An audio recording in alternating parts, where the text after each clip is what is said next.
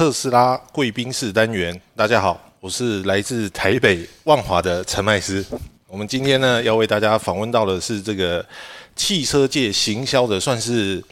呃不敢讲是第一号人物了，因为前面还有非常多的前辈哦。但是你只要讲到这个台湾车市这个行销界的一个代表性人物来讲的话呢，今天我们访问的对象呢，就是 Kia 这个总裁，台湾区的这个总裁呢，李昌义。我都叫他李老师啊，好，因为我当初的这个硕士的推荐函就是请李老师来帮我写的，所以李老师你好，好，大家好，哇，李老师最近感觉气色很好，感觉有很多好事发生，对不对？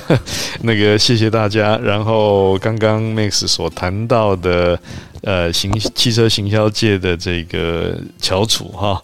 呃，这个确实是不是我了哈？应该我有很多非常好的、优秀的前辈啊。啊，所以这个过程里面，我想这个也谢谢那个 Max 的称赞哈。不过，车子的行销在这个汽车产业里面，还是一样有非常多著名的人物啦，包括以前的老板胡开昌啦，哈，魏国志啦，啊，这个都是非常优秀的前辈啊，所以不敢当。为什么呢？我们就是当然李老师他是谦虚啦，但是呢。李老师其实，在台湾的车界服务过非常多的这个时间，非常长的一段时间，也服务过非常多的一个品牌。对，那现在在 Kia 来讲的话呢，我发现 Kia 一件事情就是非常有趣，就是其实台湾人对于韩国品牌，他其实心里是有点抗拒的，不管是因为体育场上面的一些争执，还是什么之类的。所以很多人，我自己在做汽车杂志的时候，很多人就讲说，你只要跟我讲到韩国车，我都是买不会。哎，但是呢，这几年来，我发现这个 Kia 这个销售数字，它非常的有趣哦。当然，我们有可能说，最近是因为晶片的问题啊，轿车的问题啊。我发现 Key 啊，它常常就是默默的，就是像水鬼一样摸到了这个销售的前五名这个里面。哎，我觉得这个非常的不容易哦，因为大家可能以前觉得说，哎，进口车就是双 B 啊什么之类的。哎，结果 Key 啊，就是常常哎，可能来个第五名啊，来个第四名啊什么之类。为什么 Key 啊，就是最近的表现有这种脱胎换骨？好，那个 Max 所谈的应该是这个海军陆战队的那个海龙部队了哈。好，在 Kia，我想，呃，目前的品牌经营上面，呃，慢慢慢慢的，我觉得这个所谓品牌上面的国际化的关系，所以有关于生产地或国界这件事，自从了有了这个不管 EV 或电动车这几年来，哈，慢慢呃，有关于生产地或国籍这件事是慢慢越来越模糊，哈。那在 Kia 现在的经营，我想很重要的，我们一直在坚持的是三个很重要的象限。我一直在谈这是汽车品牌里面，做任何品牌都一样的品牌的黄金三角了啊。第一个产品，第二个品牌形象，第三个通路，三个缺一不可啊，而且三个必须要同时的并并驾齐驱哦。它就像一个我们讲是说这个很稳固的顶一样，你缺一角都不行啊！哎，李老师，不好说打岔一下。那你讲所谓的黄金三角，当你刚接手这个 Kia 的时候，你觉得它的哪一角缺的最多啊？我不可讳言，在过程里面，其实品牌里面最重要是产品。对啊，那刚好我们在品牌上市的这个期间，Kia 也面临了一个产品转换的阶段。所以你看得到新的 logo，全面的改变，然后全新世代的 Carnival，全新世代的 Sorento，还有最重要的这个 EV6 电动车，以及最近我们上市这个接到非常多消费者好评跟青睐的 Sportage 啊，那这样的转换其实不是只有 Kia 发生过，在以前我经营过的品牌或做过的品牌，马自达也发生过，在两千零一零二的时候。它从本来我们传统讲洋葱头变成是现在的飞翼啊，同样以前叫六二六、三二三、九二九，后来变成 Mazda Three、Mazda Six、Mazda Five 等等。Kia 呢，现在做品牌的转换，也是一个刚好我们攻逢其胜，所以不可讳言的产品是最重要的。那产品呢，啊，一样我们再从这个刚刚谈的这个品牌的黄金三角，产品还有三个很重要的 angle，也是三个。它的设计、品质、价格，决定了它产品的价值啊。那我们可以看得到，Kia 的的 design 啊，在这几年来有非常大的突飞猛进。很重要的一个部分是 Kia 在之前我们的这个总裁 Global 总裁是从奥迪来的 Peter，那你可以看得到，他现在所有的 design 几乎都是在欧洲以及北美所设计团队所主导，所以你看得到它可以是非常国际化，没有以前我们讲的韩国车的这个叫做土味了哈，特异独行，特立独行啊。那所以呢，在这个上面你可以看得到，就是我们像这次 Sporty 这个在上个月光一个月接单一千五百一十五张，里面三个 Chip Designer，一个是从保时捷来的 Maria，他是内装 Designer。然后外观的部分，George 以及另外一位都是之前服务过 B N W 设计过 i 八，也服务过奥迪，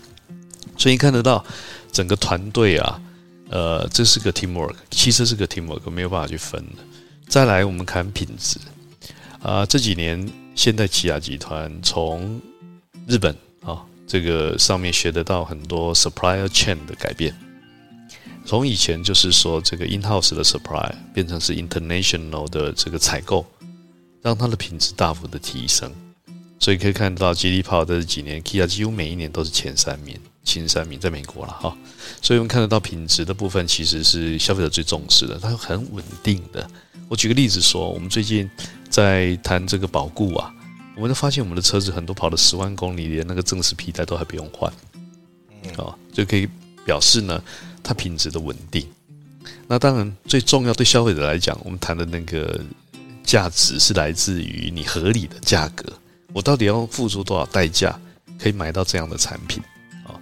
那但是呢，这件事是很诡异的，吊诡的在哪里？吊诡在第二个品牌形象。你的 brand image 如果没有同时拉上来，消费者会认为你的价值跟价格是不够的。我举例说，在车界里面，我们谈有一个字叫。Perceived Value Added（PVA），嗯，比如说我那北极八扣，另外北极八扣，哦，我 Kia 卖一百块，假设我的对手 Toyota 也卖一百块，我们配备规格都一模一样，我们叫 one hundred percent equivalent。但是以往的品牌形象不够，我可能要 discount 五 percent，我才卖得动。也就是说，如果你 Toyota 卖一百，我卖九十五块，这叫 discount。但是呢，在过程里面。同样的 benchmarking 在业界，可能 Volkswagen 要 premium 投入它十 percent，Skoda 要 premium 它五 percent，也就是它可以多卖五，因为品牌的价值可以多卖五趴，多卖十趴，这个很正常。那我们怎么努力可以把我的 p r e c e i v e value 往上加？很重要的就是来自于来自于产品之外，另外一个要对消费者有深入的了解，你能够把品牌的 value 能够谈出来，不是谈促销哦。不是谈促销，而是像我们最近一直在谈，我们最近的 Sporty 在谈这个叫做前瞻创新格局。我们的 Carnival 叫做分享是人生最高价值。EV6 电动车不仅超越，更加卓越。这要谈的是消费者 consumer insight，他会认为我开这部车的 reflection 反射，别人看我我是卓越的，别人看我是我爱乐于分享的，别人看我是我创新格局的。这个就会带来消费者开这个车，他有自信是来自于你所塑造的定位。那同时当然要考虑到消费者本身的这个叫做他的生命阶段了。他是三十五岁然后的小家庭，还是他是已经快四十五岁，然后小孩子都长大了，或者是他今天呢是一个四十岁左右的 early adopter。就我刚刚谈的，最后这个就是 EV6 的 buyer。在他的 life stage 里面，他会觉得我现在到了一个人命呃生命的阶段，同时要去超越自己之外，我还是要去追求我人生上面更往上一层楼。就是我们谈的不止超越，更加卓越的 insight 是很多开电动车的人，我不像油车，我不是油车，我不是传统 traditional 的 petrol engine 的 buyer，我是一个 state of art 往前时代尖端走的人，所以开这个车，你的自傲跟自信是来自于别人的投射，看我怎么来开这部车。所以这样的 consumer 的这个了解要够深入，才有办法塑造 brand。可这都还不够，不够是如果你讲的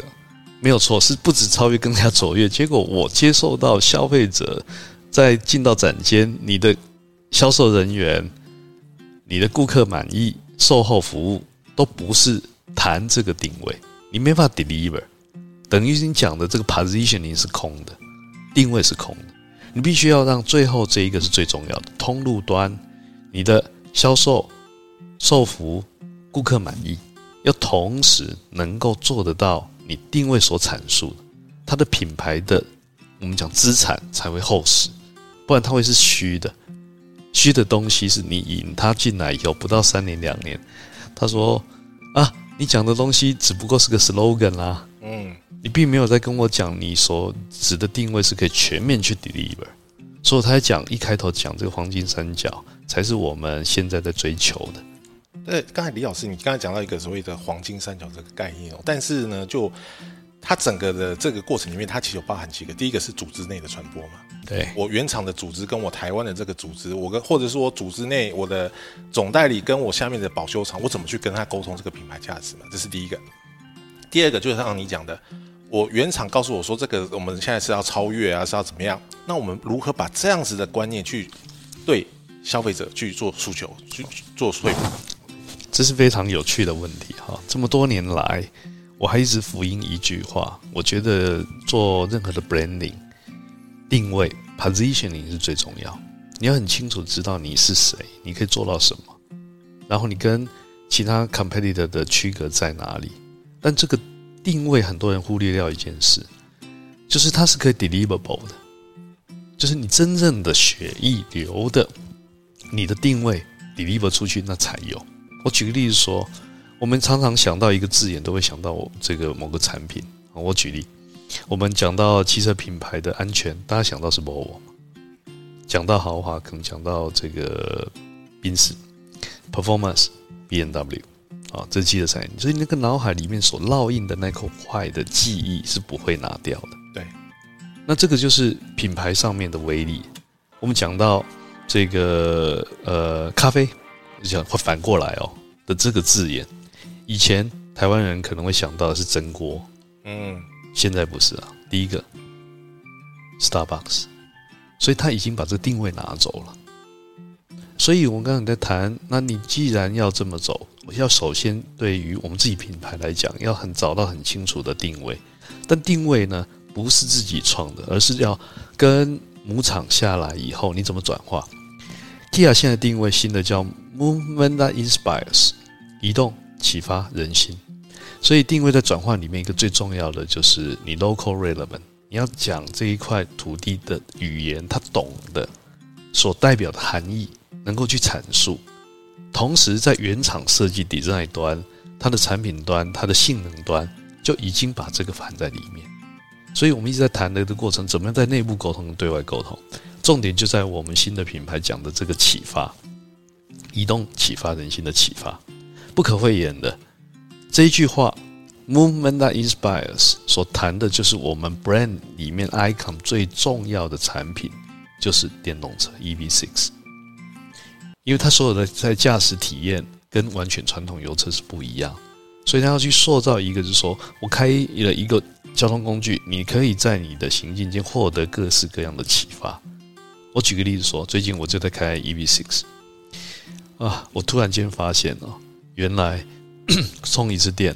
因为我家住在这个呃，经这个这个应该讲是说附近有一个停车场公用的，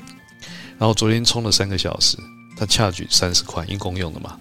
可以从本来的这个一个小时再充，因为它是那个 AC 充七千瓦，然后三个三个小时大概可以充多，你的表上面可以多五十公里到六十公里。我后来在换算了，大概差不多油费的三分之一啊，因为三十块嘛，你可以充五十公里、六十公里。如果我们这样换算，一公升的油三十块，大概只能跑十五。哦，所以它的成本只有三分，你就发现，我突然间想到说，以后都不用进加油站，你会你会觉得这是另外一个 inspiration，你会觉得啊，那生活其实变得蛮简单多，你不用闻到汽油味，你不必在这边再同时叫人家这个加油枪问你要加满加多少，你要简简单单的 plug in 进去，刷一个悠游卡，你就可以获得一个完全不同的 lifestyle。所以我在讲，这就是 one of the inspiration。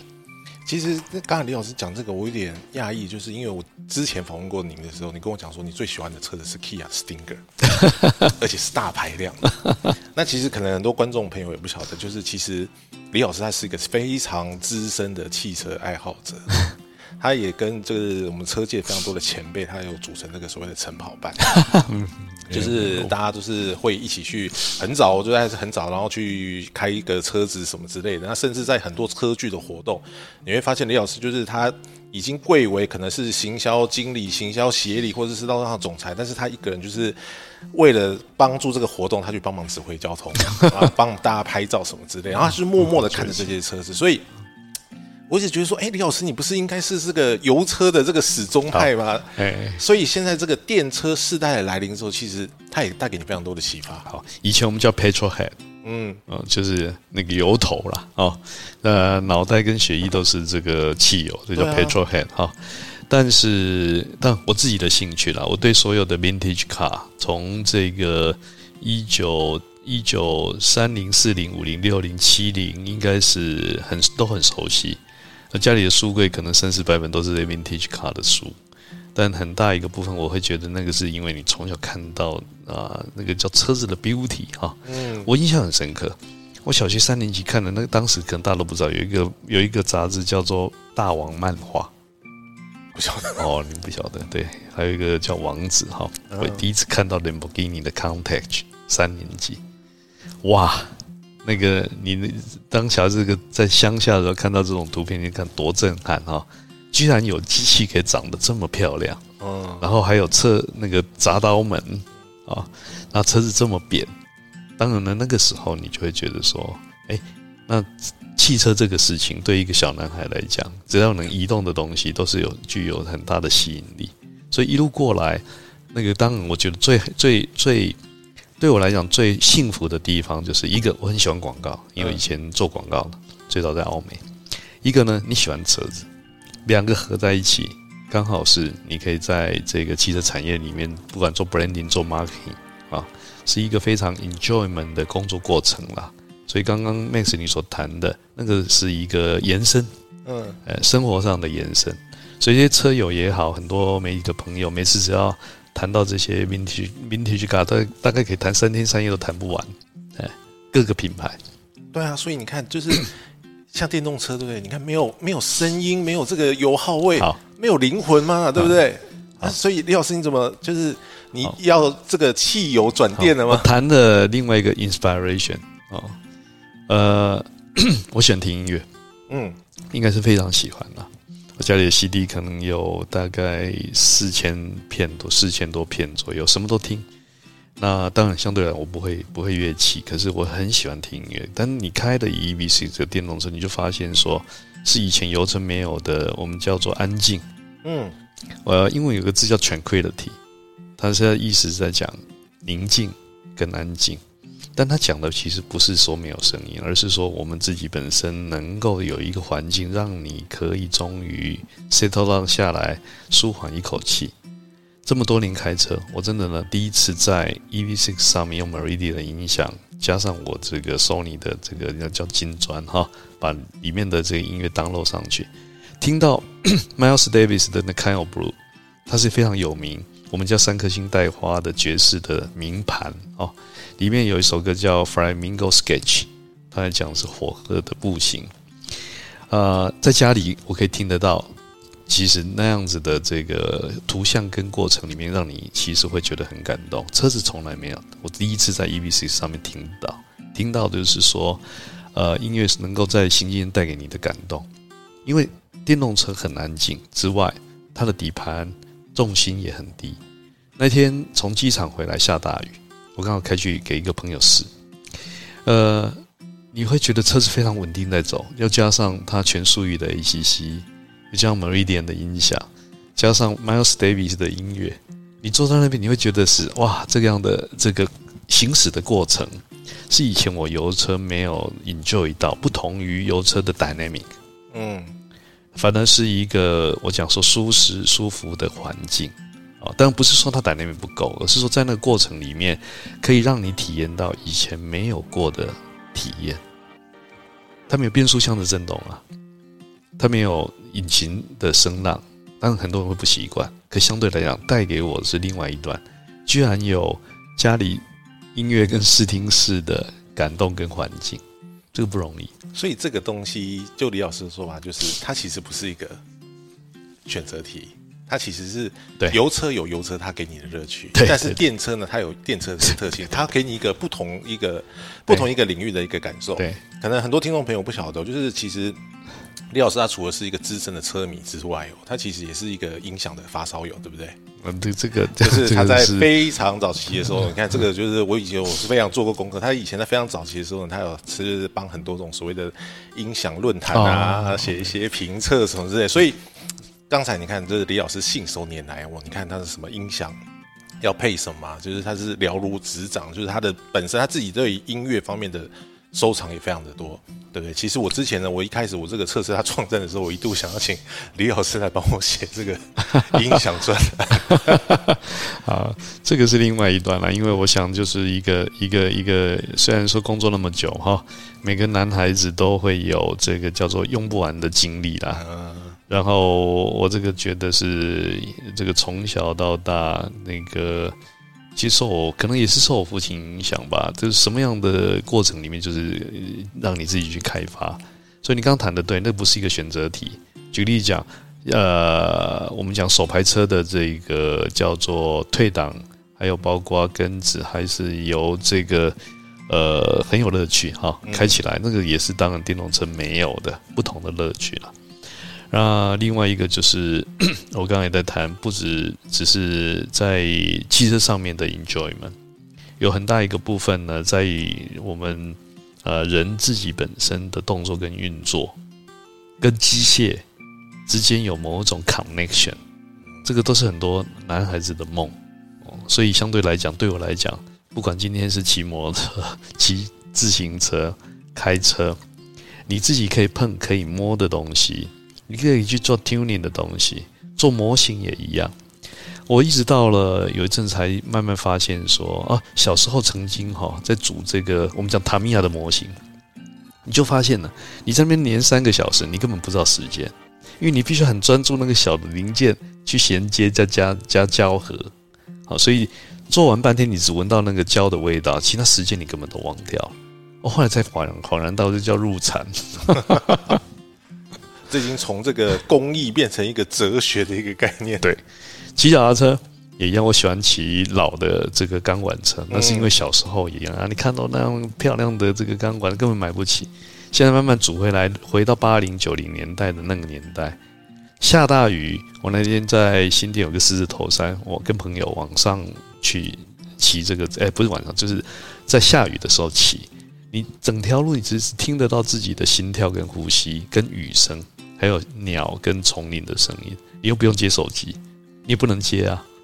所以那个时候是唯一真的一个 moment，你可以跟自己对话。你听着自己的呼呼吸声，你可以跟自己对话。那个是一个就是很难得的 moment。李老师，你是不是一个喜欢独处的人？应该应该是啊，应该是你是这个喜欢独处的，但是一样的还是很喜欢跟朋友一起啦。但独处这件事情，我觉得可以让你沉淀。对，就像那个有一部有一个非常有名的书，在日本，这个他叫铃木大佐，他是日本金泽一个非常有名的哲学家。那他有名的是因为第一次把日本的这些佛经翻译成英文，所以到了金泽还有一个他的博物馆。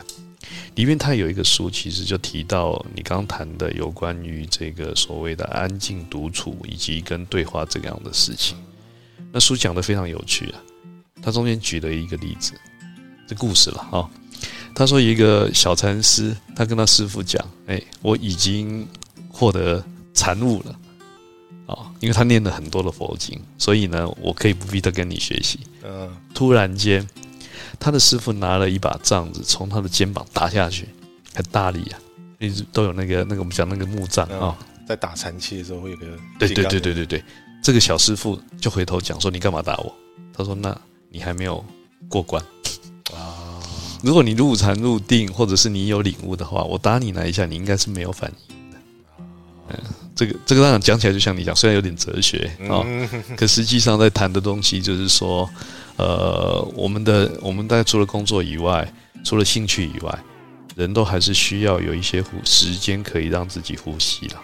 哇，每次跟李老师的这个访谈呢，我都觉得自己收获满满呢。像我今天呢，就觉得说，哇，自己真的是上了一个行销的课程。那李老师也给我们非常多的一个概念。当然了，我们知道我们这个这个时间呢，各位观啊听众朋友呢，你应该已经到了上班的时间，所以不用担心呢。下半部分的这个节目呢，我们把它切成两块。那上半部分的节目呢，今天这我们就先进行到这边。下半部分呢，我们会请李老师来针对我们。电动车的发展到底跟这个韩国品牌呢，它会造成整个产业界呢有一个什么不一样的一个变化呢？下期节目更精彩哦，记得收听哦。好，我是麦斯，下次见。